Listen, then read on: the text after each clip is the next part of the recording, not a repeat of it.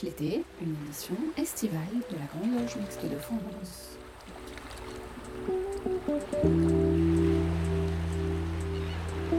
Bonjour à tous, bienvenue dans cette 55e édition de Pierre de Touche, l'émission hebdomadaire de la Grande Loge Mixte de France.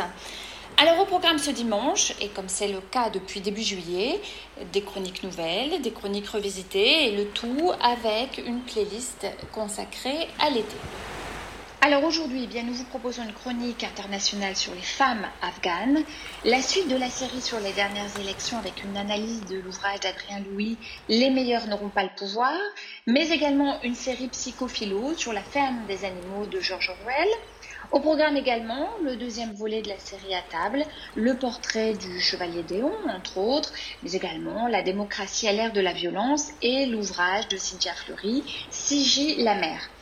Vous écoutez Pierre de Touche l'été, nous sommes ensemble pour une heure. Le portrait du franc-maçon célèbre est consacré aujourd'hui au chevalier Charles Déon, originaire de Tonnerre en Bourgogne. Cette personne initiée à la franc-maçonnerie est connue pour son goût du travestissement. Écoutons son portrait proposé par Marie-Josée Freling et Gaspard Hubert Lonsicoco.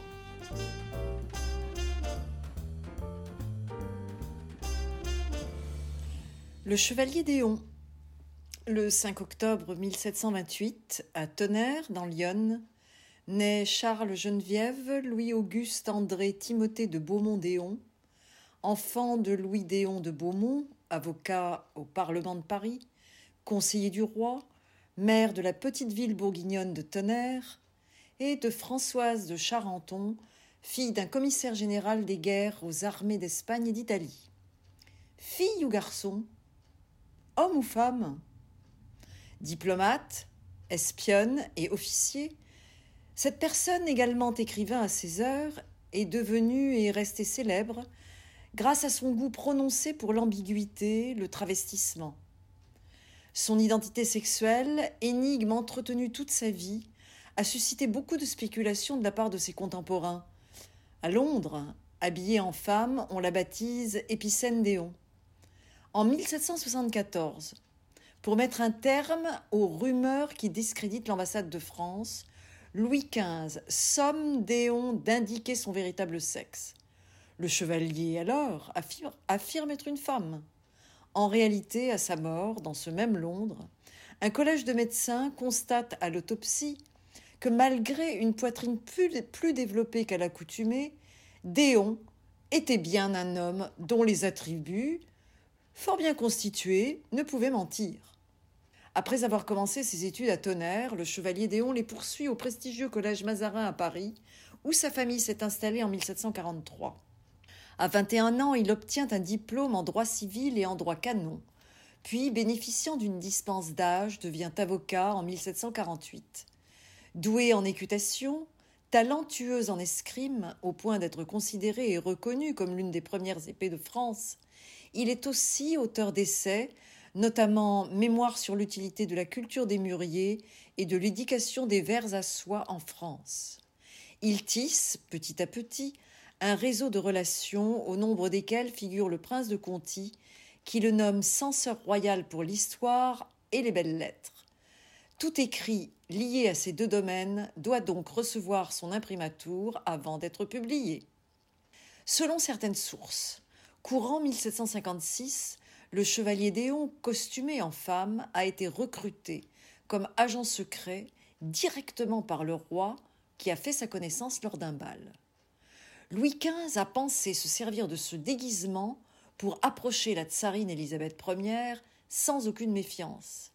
Ainsi, après avoir fait basculer la Russie dans le camp français au début de la guerre de Sept Ans, Déon, alors plénipotentiaire en Angleterre, élabore un plan d'invasion du pays par la mer personnage brillant et contradictoire du XVIIIe siècle. Habillé en homme pendant 49 ans et en femme pendant 32 ans, il a contribué à la rédaction du traité de paix de Paris du 10 février 1763 qui clôt la guerre de sept ans. Ce document qu'a exploité Choiseul, alors chef du gouvernement pour parvenir à un accord le moins douloureux possible pour la France, vaudra aux chevaliers l'ordre royal et militaire de Saint-Louis l'une des plus grandes distinctions de l'époque. Femme quand il est espionne, le chevalier Déon fait partie du secret du roi. Ce cabinet noir, créé par Louis XV, est considéré comme la première structure de service secret vraiment organisée et pérenne en France. Ce cabinet, dirigé par le prince de Conti puis par le comte de Breuil, a compté comme membres le maréchal de Noailles, les diplomates Vergennes et Breteuil, Beaumarchais. Le chevalier Déon a joué un rôle important dans la diplomatie officielle et surtout parallèle. De retour en France en 1777, le chevalier Déon se présente à la cour habillé en capitaine de dragon. Une ordonnance royale prise en août de la même année lui ordonne alors, je cite, de quitter l'uniforme de dragon qu'elle continuait à porter et de reprendre les habits de son sexe avec défense de paraître dans le royaume sous d'autres habillements que ceux convenables aux femmes. Ainsi habillé aux frais de Marie-Antoinette, Déon se présentera désormais à la cour en robe à panier et corset. Mais en 1779, comptant participer à la guerre d'indépendance des États-Unis contre l'Angleterre aux côtés de Lafayette, Déon revêt son uniforme de capitaine de dragon. Arrêtée puis exilée à Tonnerre, Madame la Chevalière se résout à s'occuper de son domaine. Lors d'un autre voyage à Londres en 1783, elle se distingue pourtant à Carlton House en 1787 dans un duel amical avec le chevalier de Saint-Georges venu tout exprès en Angleterre à la demande du prince de Galles, futur George IV. Sa victoire sur Saint-Georges, malgré la gêne de ses vêtements féminins, consacre la réputation d'escrimeur de haute volée du chevalier Déon. Initié à la franc-maçonnerie à Londres en 1766 dans la loge française L'Immortalité, le chevalier Déon s'affiliera à la loge des Amis Réunis à Tonnerre. Retourné à Londres en 1785, où il décédera le 21 mai 1810, Charles Déon a été inhumé au cimetière de Saint Pancras Old Church. Alors, Mylène, si l'éonisme n'a été qu'un goût du travestissement pratiqué par son auteur, sans contrefaçon, êtes-vous un chevalier Déon?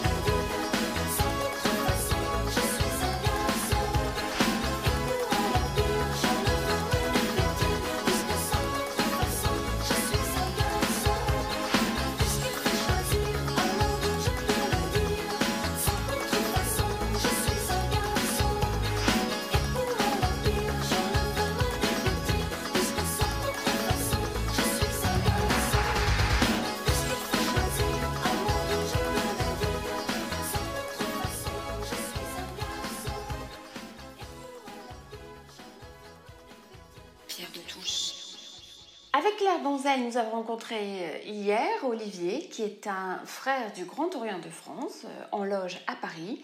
Il nous a notamment expliqué les raisons de son engagement maçonnique. Je suis franc-maçon et alors, aujourd'hui, nous accueillons Olivier, qui est membre d'une loge parisienne du Grand Orient de France. Bonjour Olivier. Bonjour Élise. Euh, Olivier, à quelle occasion êtes-vous entré en franc-maçonnerie? Euh, Élise, je suis rentré en franc-maçonnerie juste après les élections. En tout cas, j'avais la volonté juste après les élections de 2002, l'élection présidentielle de 2002, après euh, cet événement du 21 avril 2002. Pendant longtemps, la franc-maçonnerie ne m'intéressait pas mais j'ai eu l'envie de vouloir faire quelque chose, euh, convaincu que les, principes républicains que je voyais disparaître euh, donc étaient menacés avec le racisme, la communautarisation de la société et le primat de l'argent. On m'a donc orienté vers une loge parisienne du Grand Orient, après une discussion avec un ami euh, qui m'a donc orienté vers, cette loge, et je peux dire qu'il ne s'est pas trompé puisque j'y suis toujours, et ça fait 16 ans, j'ai été initié en 2004. Euh, à votre question, je peux ajouter euh, une autre question. Pourquoi j'y suis toujours depuis 2004 Alors, certainement un besoin de travailler, de travailler intellectuellement. Après la découverte de ce chemin initiatique que je ne connaissais pas, j'étais pas venu pour ça en définitive.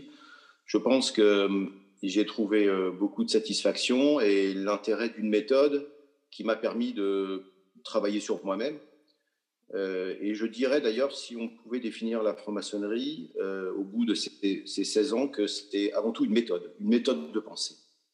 Une école de l'humilité, sans tabou et ambitieuse.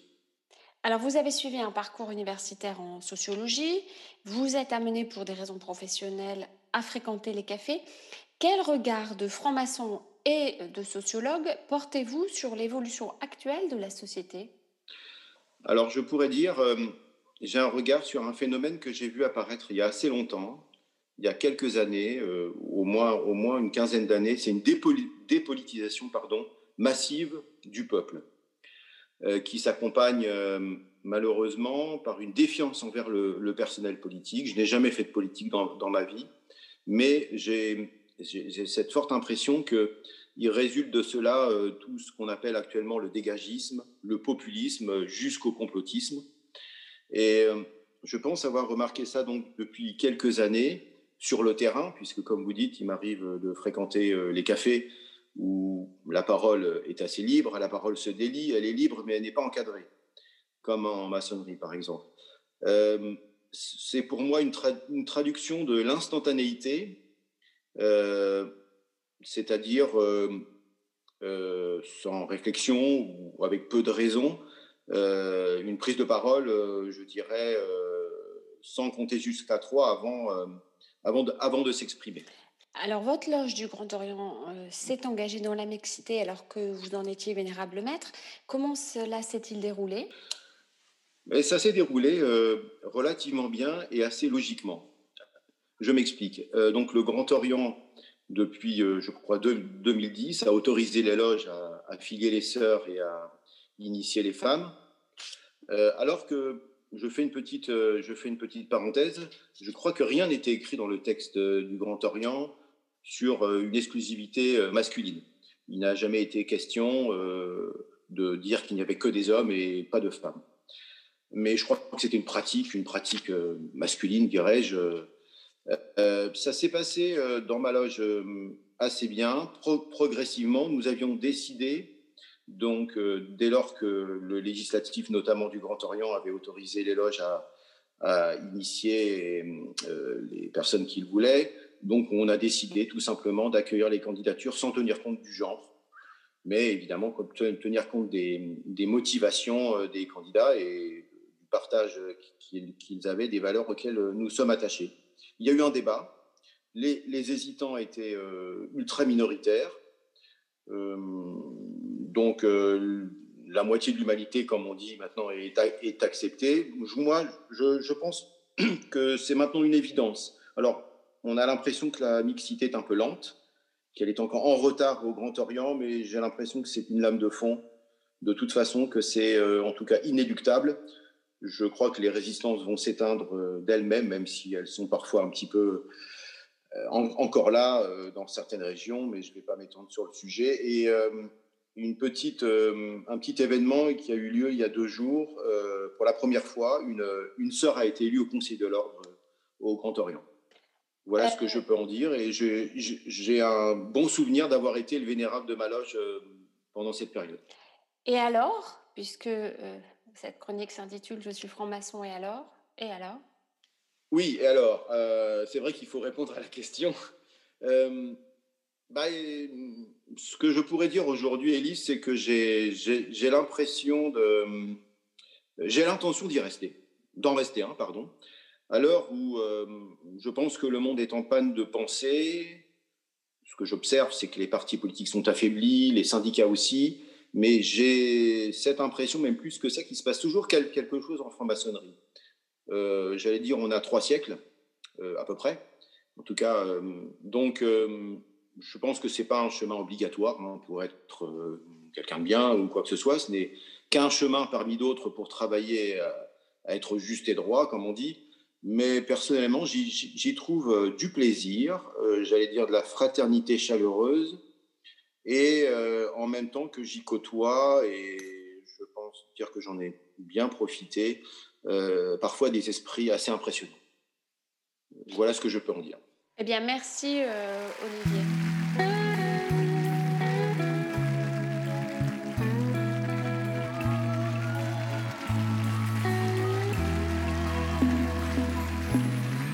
C'est un endroit qui ressemble à la Louisiane,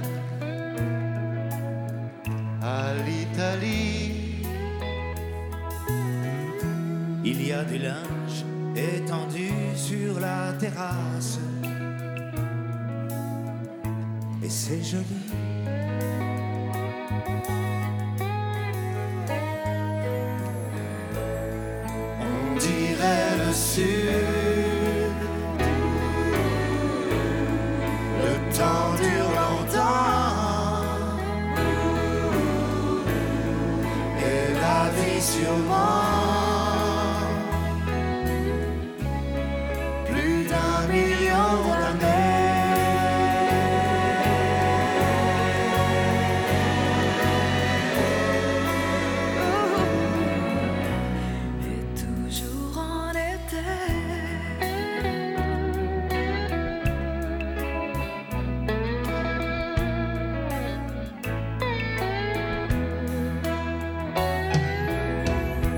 plein d'enfants qui se roulent sur la pelouse. Il y a plein de chiens. Il y a même un chat, une tortue, des poissons rouges. Et le monde.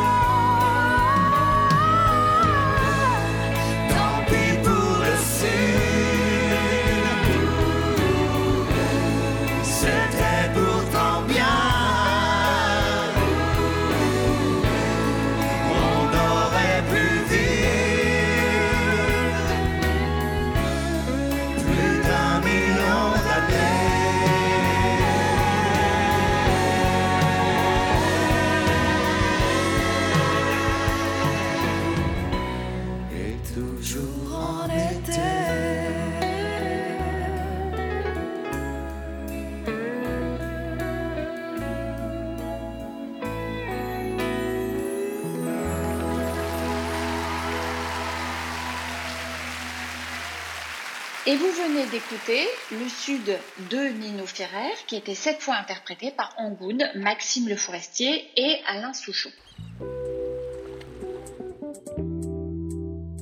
Après avoir décrit la place des repas dans l'histoire des hommes et l'importance de cette tradition millénaire reprise par les francs-maçons à travers leurs rituels, Alain Vordonis nous propose aujourd'hui de découvrir les grandes lignes de la symbolique du banquet de la tradition osirienne du euh, repas des apôtres en passant par le banquet de Platon, soulignant ainsi eh bien, la dimension spirituelle qui les accompagne. Écoutons ce second volet consacré aux agapes et banquets maçonniques et je vous rappelle que le premier volet est écoutable en podcast. À mon dernier repas, je veux voir mes frères et mes chiens et mes chats et le bord de la mer. À mon dernier repas, je veux voir mes voisins et puis quelques Chinois en guise de cousins. Dans une précédente chronique, nous avons vu combien le partage de mets était essentiel à notre vie sociale, alors que les francs-maçons développaient très tôt une culture des agapes, auxquelles ils accordent toujours un sens symbolique fort comme en témoignent nos actuels travaux dits de table, qui regroupent à la fois les agapes ordinaires et les banquets d'ordre. Je veux qu'on y dévore, après quelques soutanes, une poule faisane venue du Périgord. Ces agapes trouvent leur origine dans les pratiques les plus anciennes de l'humanité. Déjà, le pharaon Djéser avait fait construire dans la toute première pyramide d'Égypte un puits donnant accès à un palais comprenant des dizaines de salles doté de stèles funéraires pouvant accueillir à la table du banquet de l'au-delà des centaines de convives fiers de passer un moment avec leurs ancêtres. Le rite du banquet osirien, qui va se transmettre à travers des générations de bâtisseurs, met en scène la présence de l'invisible, vivant et mort, partageant les mêmes nourritures. On y consomme symboliquement le corps d'Osiris, à travers le pain, on y boit son sang, à travers le vin, puisant ainsi l'énergie nécessaire à la vie. Les thèmes de la régénération et de la renaissance de la vie face à la mort resteront centraux, chacun l'aura compris, et la tradition chrétienne ne manquera pas d'ailleurs de les reprendre.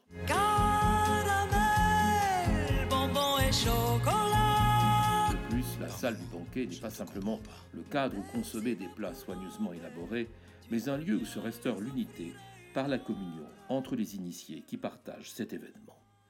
Le banquet de Platon, réunissant des esprits éclairés, va faire de l'acte de boire et de manger un acte libératoire de la parole sur les grands sujets de l'existence.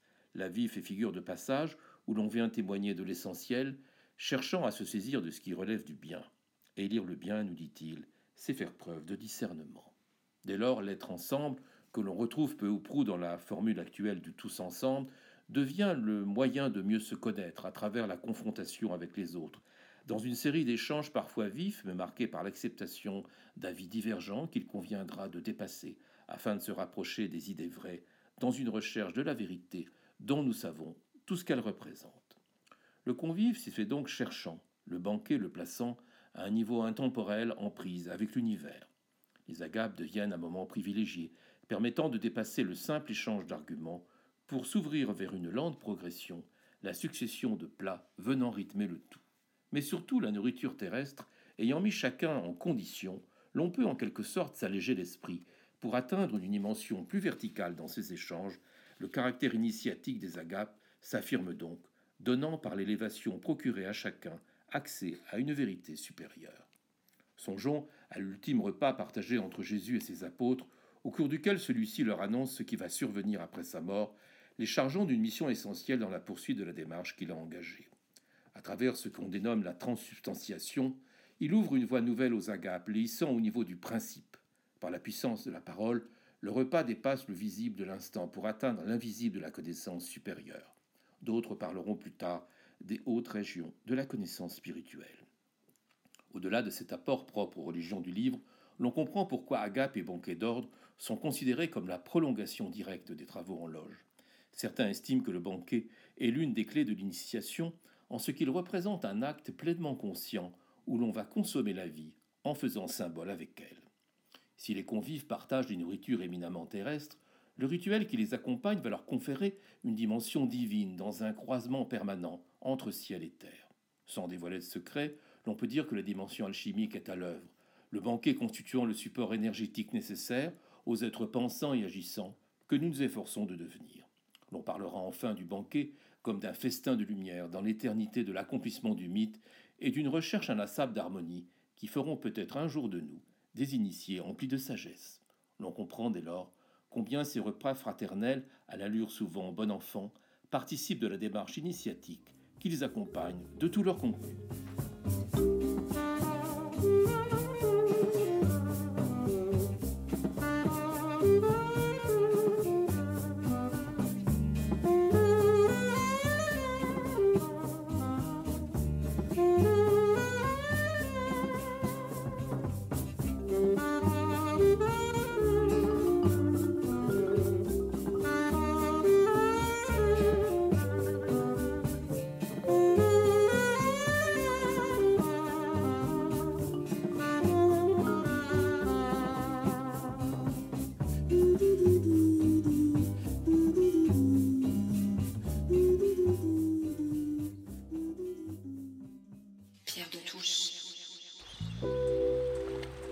Michel Baron nous propose ce dimanche le premier opus d'une nouvelle série Psychophilo qu'il a choisi de consacrer à George Orwell et à la ferme des animaux. Écoutons Michel Baron.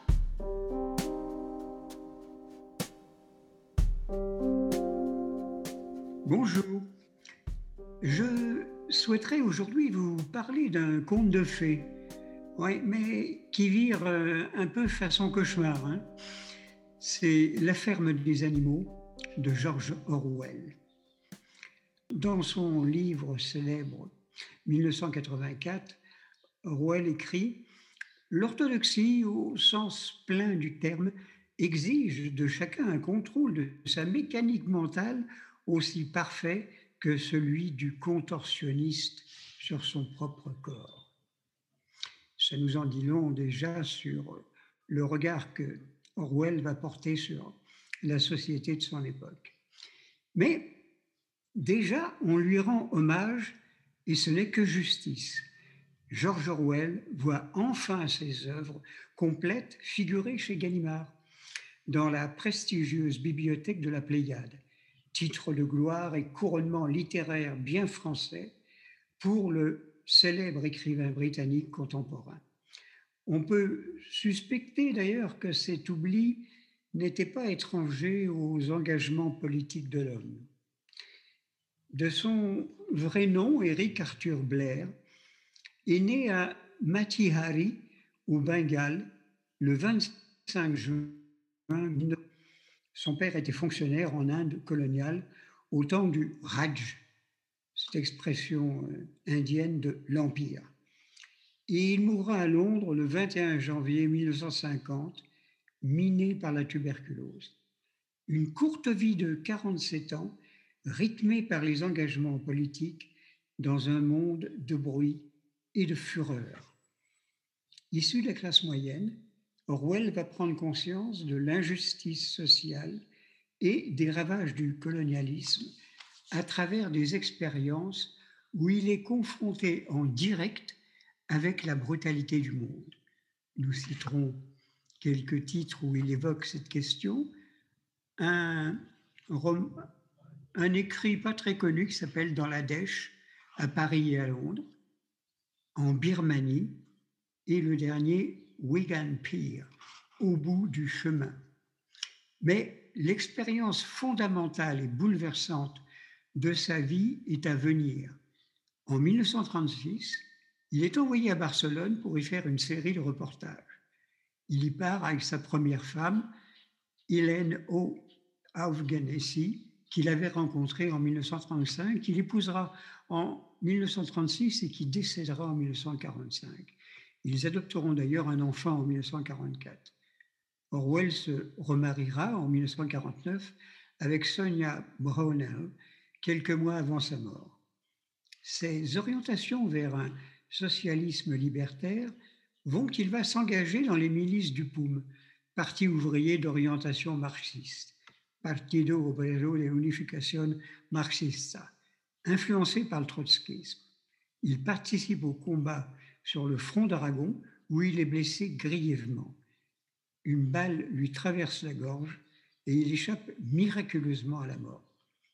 Exfiltré, il regagne la Grande-Bretagne avec au cœur inguérissable la blessure affective que lui a causée l'Espagne.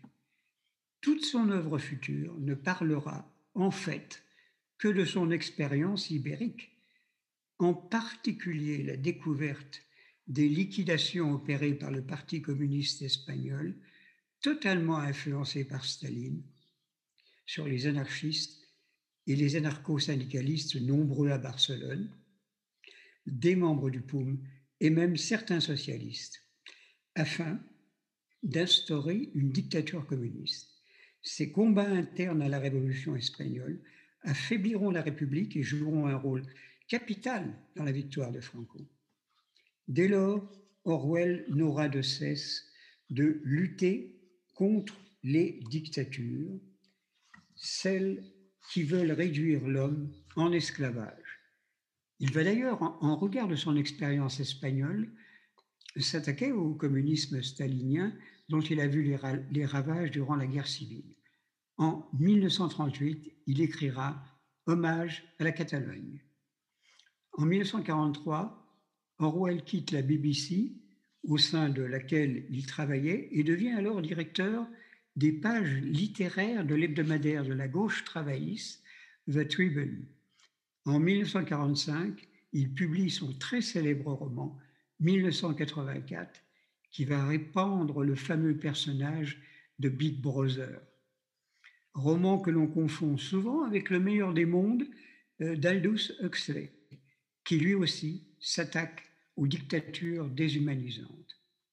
Mais de novembre 1943 à février 1944, Orwell, en, en imitation des fables de La Fontaine, va écrire La ferme des animaux. Nous nous arrêterons avec George Orwell pour aujourd'hui et donc à dimanche prochain où nous le retrouverons avec joie.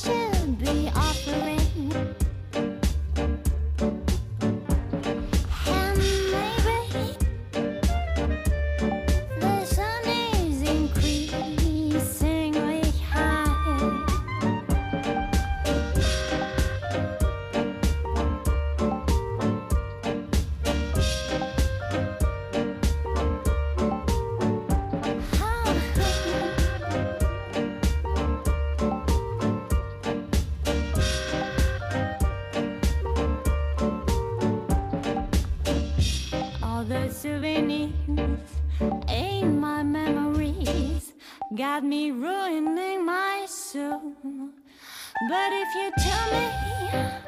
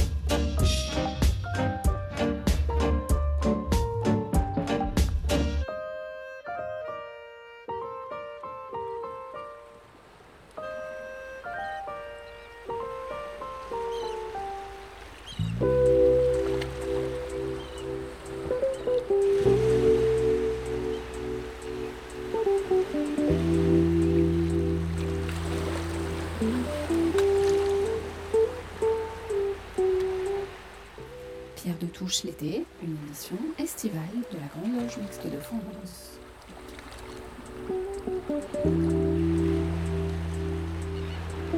Et le titre que nous venons de diffuser s'intitule Memories et son compositeur-interprète est Valdec. À la suite des élections de juin dernier, Pierre Yana nous propose cet été une série consacrée à l'analyse du vote des Français. Aujourd'hui, il a choisi d'évoquer le dernier ouvrage d'Adrien Louis, Les meilleurs n'auront pas le pouvoir. Pierre Yana. Les meilleurs n'auront pas le pouvoir aux presses universitaires de France en 2021. En ces temps de populisme et même en même temps d'élections, il est toujours tentant d'aller voir du côté de la philosophie politique pour en tirer quelques lumières. L'ouvrage d'Adrien Louis, professeur de philosophie en lycée à l'université de Dunkerque, a ici quelque chose d'étrange et de particulièrement plaisant. Étrange en ce qu'il va chercher bien loin les vertus humaines qui permettent de gouverner les hommes, à la fois chez Aristote, Pascal et Tocqueville. Plaisant aussi dans ce titre provocateur, Les meilleurs n'auront pas le pouvoir. Les meilleurs, bien sûr, au sens étymologique, ce sont les aristoi, les aristocrates. Meilleurs non par la naissance, bien sûr, mais par leur vertu. Ainsi, paradoxalement, ces trois penseurs vont exalter les vertus que l'on penserait opposées à leur vocation politique. Le plus aristocratique ici étant Alexis Tocqueville, observateur avisé de la démocratie en Amérique, la jeune forme démocratique naissante outre-Atlantique, lui qui fut aussi, le sait-on assez, l'un des fondateurs de la République deuxième du nom, née en 1848, vite effacée par le Second Empire, celui, dirait Hugo, de Napoléon le Petit, Napoléon III. Aux deux autres, Aristote et Pascal, étrangement, une pensée plus démocratique. Aristote a ainsi toutes les raisons de défendre le droit des meilleurs au gouvernement, tenant, je cite, l'excellence morale et intellectuelle pour la véritable fin de la vie humaine et donc pour la fin ultime de l'ordre politique. Fin de citation. Il devrait penser, Aristote, que l'aristocratie est le meilleur des régimes. Cependant, deux objections viennent contenir cet élan la liberté et l'amitié civique. Aristote défend ainsi l'action politique du plus grand nombre plutôt que le pouvoir exclusif du petit nombre. Pascal, deuxième penseur pour sa part, attaque vivement le projet d'instituer un ordre politique en fonction du mérite des hommes. Ce projet lui semble en effet peu compatible avec l'amour-propre, la convoitise, en un mot, avec la bassesse des hommes. Au mérite, Pascal oppose clairement le respect des grandeurs établies. Le règne des grandeurs naturelles vaut moins que celui des grandeurs arbitraires. Le droit de l'excellence serait plus tolérable que le droit de la naissance. Certes, Pascal tire une leçon amère de la corruption des hommes. Pour autant, il exhorte à la grandeur intellectuelle et surtout à la grandeur morale. Les grandeurs humaines peuvent certes vivre et exister, mais elles ne pourront jamais régner du fait de la bassesse humaine. Voilà ce que dit Pascal. Tocqueville, enfin, vient interroger la grandeur humaine dans le monde des égaux, le monde démocratique. Pour ma part, je considère l'analyse d'Adrien Louis sur le temps démocratique tocquevillien comme très éclairante, en particulier pour notre période. En démocratie, dit Tocqueville, chaque individu se trouve dans une situation inédite d'orgueil et de faiblesse. Se pose ainsi la question de la protection de l'individu de tous les abus du pouvoir, de toutes les atteintes du despotisme, qu'il s'agisse du despotisme d'un seul, le tyran, d'une caste, voire du despotisme du peuple lui-même. Et c'est là qu'on trouve bien entendu la référence au populisme. Une seule solution, la séparation des pouvoirs, en particulier l'indépendance du pouvoir judiciaire. La protection des individus appelle un pouvoir judiciaire parfaitement à l'abri de la puissance des gouvernants. Ainsi, l'indépendance des magistrats, le caractère éphémère des jurys sont autant de règles fondamentales de la démocratie. De plus, la séparation des pouvoirs ne consiste pas, dit Tocqueville, à remettre entre les différentes mains l'exercice des différentes parties du pouvoir. Il s'agit, avant toute chose, d'attribuer à chaque pouvoir assez de force propre pour s'opposer aux éventuels abus des autres, pour contrebalancer leur action, avec le risque à un moment donné de mettre en cause le principe fondamental, la souveraineté du peuple. Et le risque, dit, dit Tocqueville, de l'omnipotence de la majorité. Voilà aussi un véritable danger, ajoute-t-il. Le pouvoir judiciaire appelle cependant de véritables spécialistes de la loi. Voilà où se trouve le véritable pouvoir aristocratique en démocratie, chez les magistrats, dit Tocqueville. Toutefois, rajoute-t-il, ce corps aristocratique dispose, lui, de la confiance et de l'estime du peuple. C'est donc l'institution judiciaire qui associe aristocratie et démocratie en assurant à la fois la liberté de l'individu et la souveraineté du peuple. Enfin, conclut Tocqueville, le pouvoir exécutif doit impérativement disposer d'une autorité morale intacte. Ici, étrangement, Tocqueville fera appel à la religion, à même de préserver les valeurs morales de l'exécutif. Bien sûr, sans nier son importance chez cet auteur, le législatif incarne la souveraineté populaire.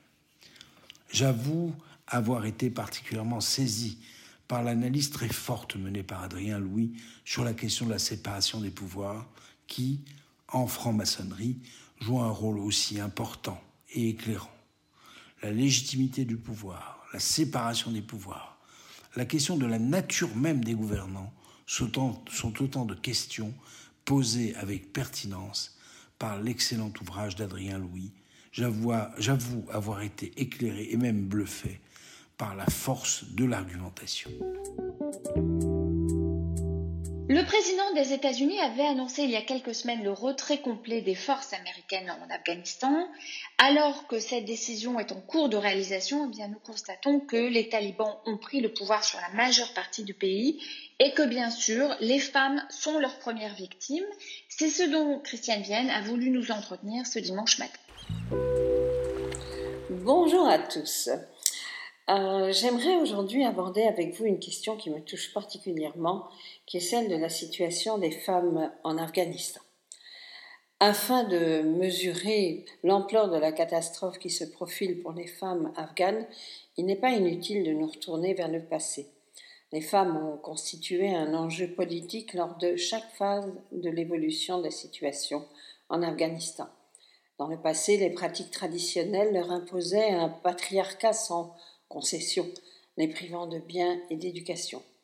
Depuis 1973 et le coup d'État contre la monarchie de Mohammad Douad Khan, l'Afghanistan a représenté un enjeu au sein de la guerre froide entre les États-Unis et leurs alliés, soutenant le Pakistan et les différents mouvements religieux, dont les talibans et Al-Qaïda, contre l'URSS, soutenant la République démocratique d'Afghanistan.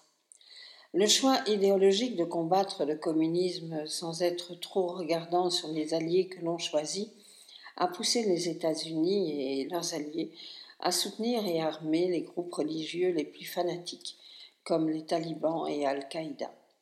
Sans entrer dans les détails de cette alliance contre nature qui se retournait contre nous le 11 septembre 2001, il apparaît clairement que la situation des femmes sous le joug des extrémistes talibans n'a pas préoccupé particulièrement les Occidentaux, à tel point que le 27 septembre 1996, lorsque les talibans prennent Kaboul, la secrétaire d'État américaine Madeleine Albright déclare C'est un pas positif.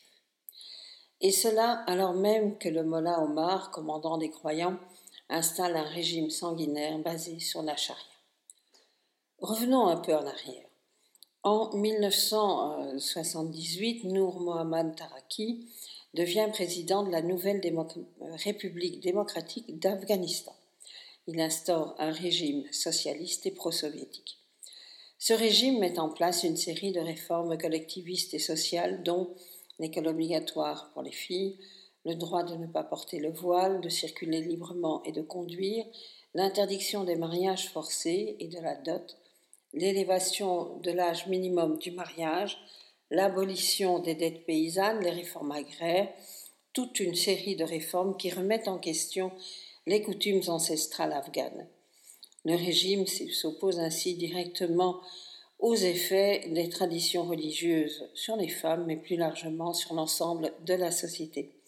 Ces réformes entraînent une réaction violente des milieux religieux et conservateurs qui est durement réprimée. Beaucoup de représentants religieux sont tués ou emprisonnés. Entre 1978 et 1989, les conflits n'ont jamais cessé malgré une relative stabilisation de l'État.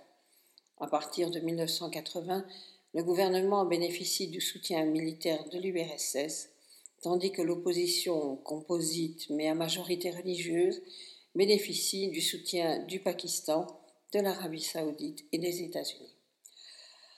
À partir de 1986, l'aide militaire soviétique diminue et les dernières troupes quittent le pays en 1989.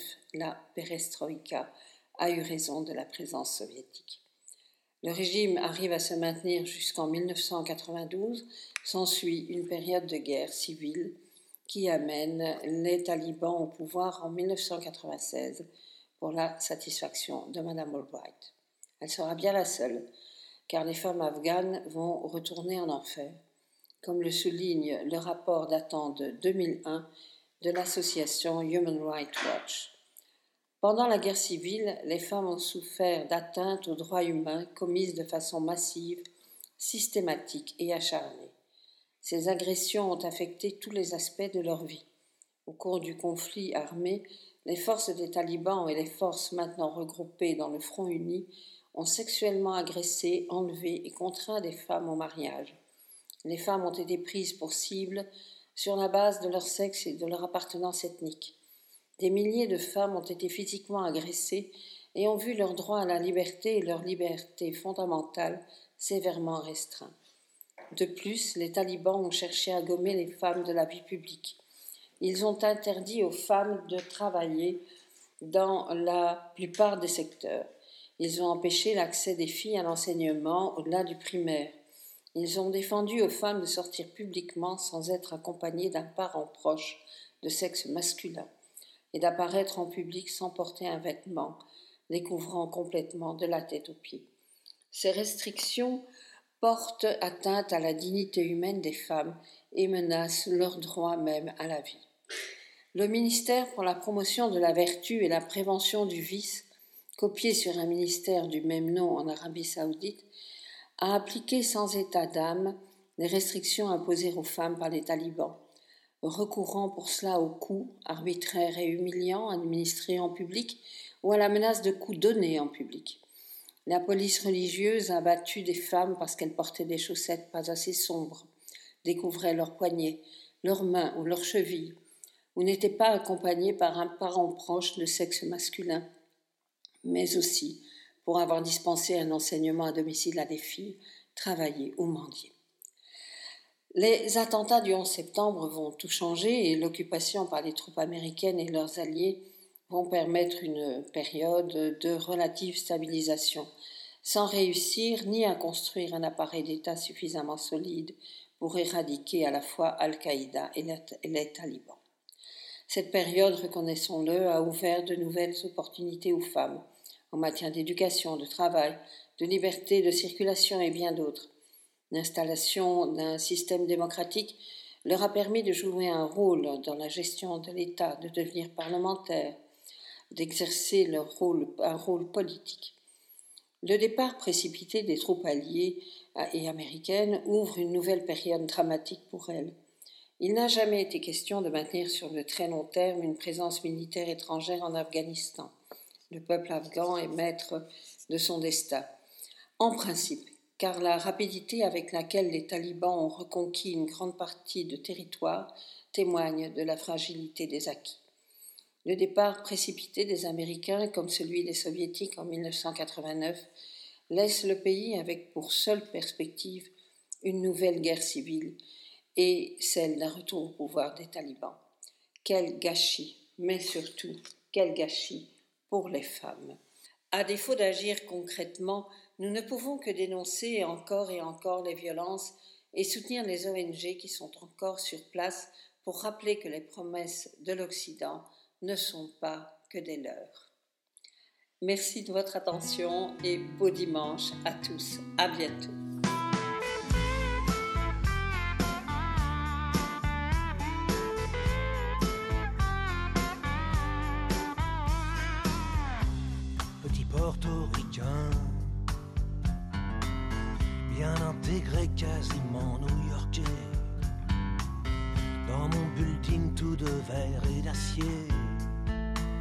Je prends mon job, un rail de coke, un café. Petite fille afghane, de l'autre côté de la terre. Jamais entendu parler de Manhattan. Mon quotidien, c'est la misère et la guerre. Deux étrangers au bout du monde, si différents. Deux inconnus, deux anonymes, mais pourtant pulvérisés sur l'autel de la violence éternelle. Un 747 s'est explosé dans mes fenêtres.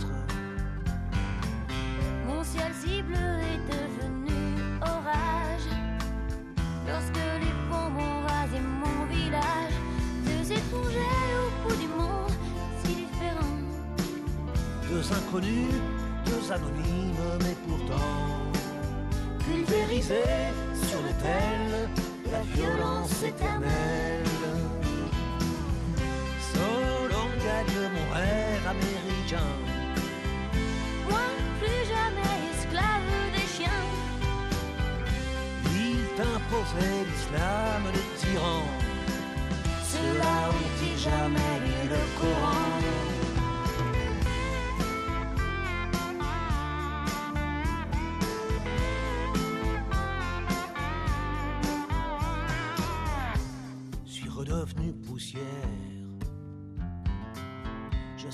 maître de l'univers. Ce pays que j'aimais tellement serait-il finalement colosse aux pieds d'argile? Les dieux, les religions, les guerres de civilisation, les armes, les drapeaux, les patries, les nations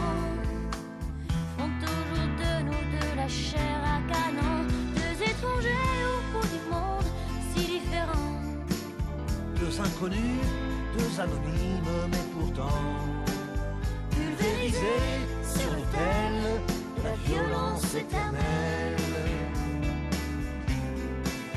Deux étrangers au bout du monde, si différents. Deux inconnus, deux anonymes, mais pourtant pulvérisés sur l'autel de la violence éternelle.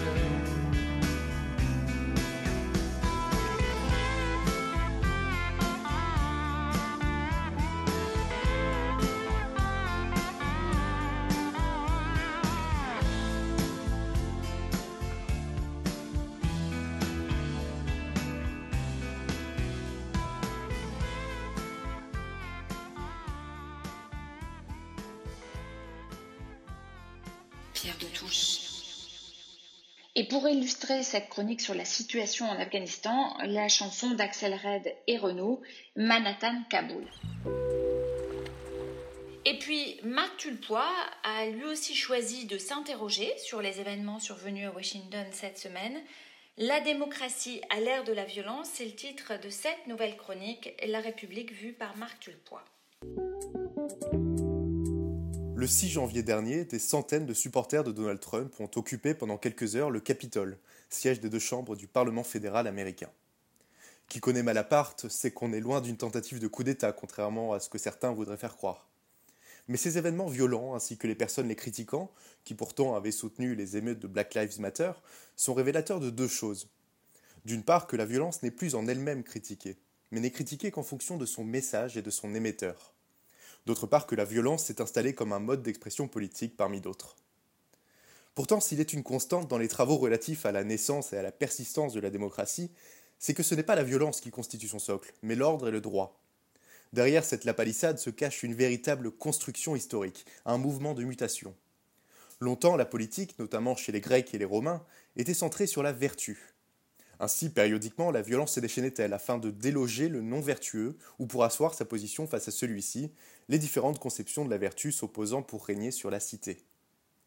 Cependant, la conceptualisation moderne du modèle démocratique par les Lumières et sa pérennisation, en tout cas théorique, après les deux guerres mondiales, ont déplacé le curseur.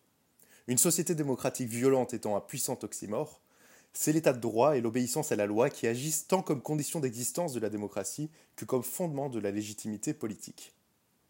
Or, depuis quelques années, les sociétés démocratiques à travers le monde connaissent un même phénomène caractérisé par le retour de la violence comme mode d'expression politique, comme mode de revendication ou d'expression d'un mécontentement. Ainsi, au triptyque traditionnel de l'expression politique, campagne, élection, gouvernement ou opposition, s'est substitué un usage accru de la violence, tandis qu'en même temps l'abstention aux élections périodiques et démocratiques a bondi. Parmi les causes de ce phénomène, la numérisation du débat public, où chacun s'exprime sans filtre et donc sans modération, figure en bonne place.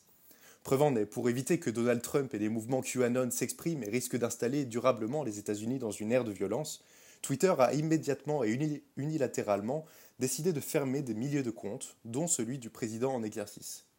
Drôle de démocratie qui, pour subsister, doit renier ses propres fondements de libre expression des idées et des opinions, de débats et de controverses.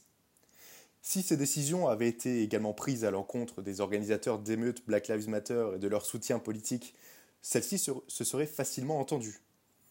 Mais force est de constater que dans chaque camp, la démocratie elle-même devient désuète. S'y substitue le rapport de force permanent et la haine de l'adversaire, chacun renvoyant l'autre au rang de fasciste ou de fou. Dans un contexte de dilution de l'idée de nation, de perte du sentiment d'appartenance commune, de dérèglement de la boussole démocratique et d'absence de projet commun faute d'appartenance commune, ne nous faisons pas d'illusions. Fermer des comptes Twitter n'empêchera pas l'ère de la violence de s'installer durablement dans les démocraties. L'ordre, l'état de droit et l'obéissance à la loi semblant en passe de devenir des vestiges du passé. Et puis euh, maintenant, la rediffusion d'un coup de cœur littéraire de Françoise Lacou, consacré à Cynthia Fleury, la philosophe et psychanalyste, et à son dernier ouvrage, Sigil la mer, qui est un essai sur le ressentiment, ce poison mental individuel et collectif. L'auteur étudie avec des perspectives psychanalytiques, philosophiques, historiques et trace un chemin pour le surmonter merci à Gilles Solière qui prête sa voix pour cette chronique.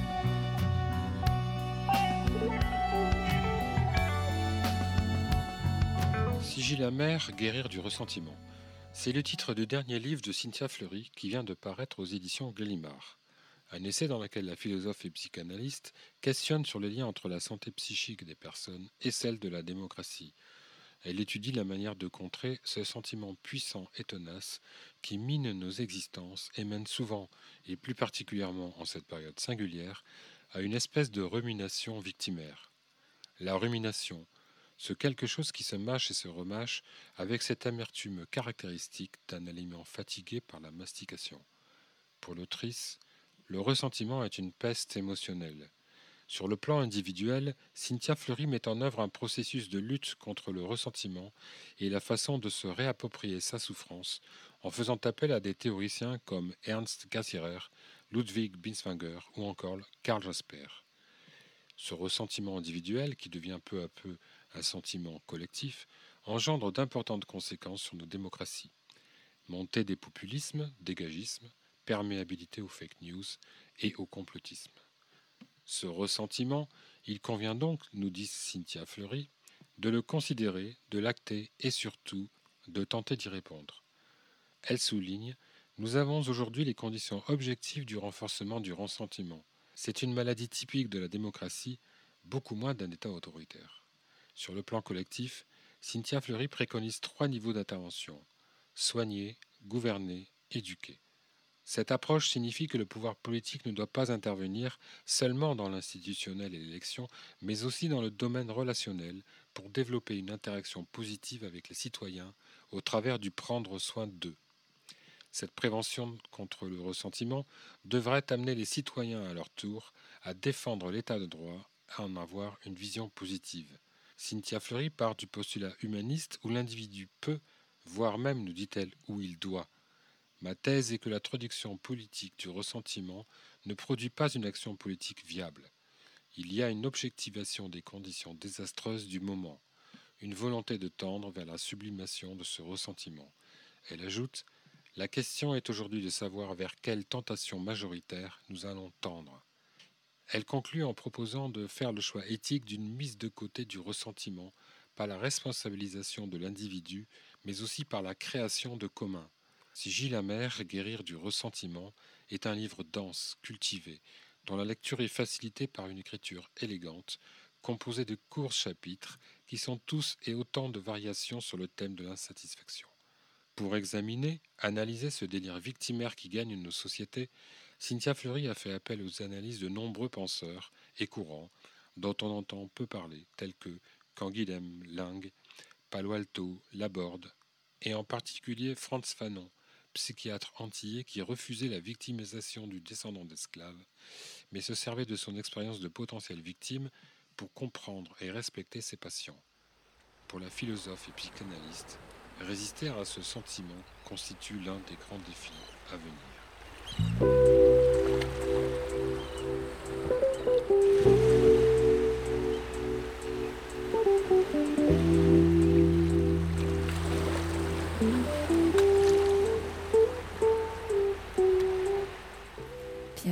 L'été, une émission estivale de la Grande Loge Mixte de France.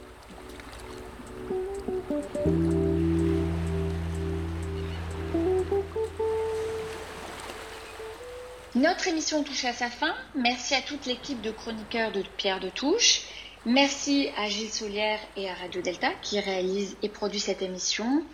Rejoignez-nous sur les réseaux sociaux, Twitter, Facebook, Instagram, YouTube. Nous nous quittons avec Summer in the City, une chanson interprétée par Joe Cooker. On se retrouve la semaine prochaine, même jour, même heure. Bel été à vous!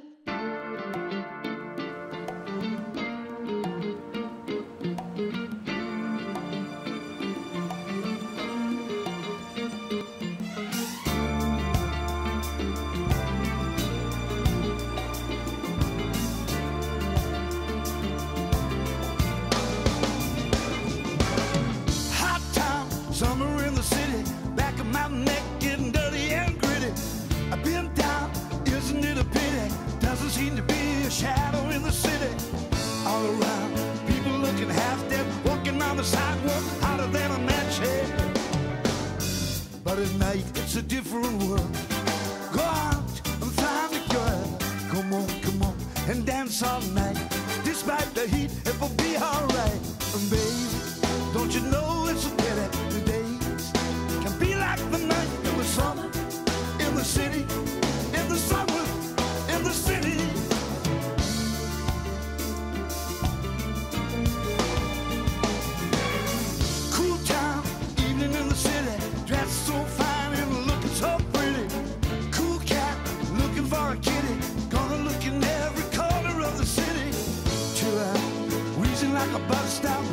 the stars gonna meet you on the rooftop.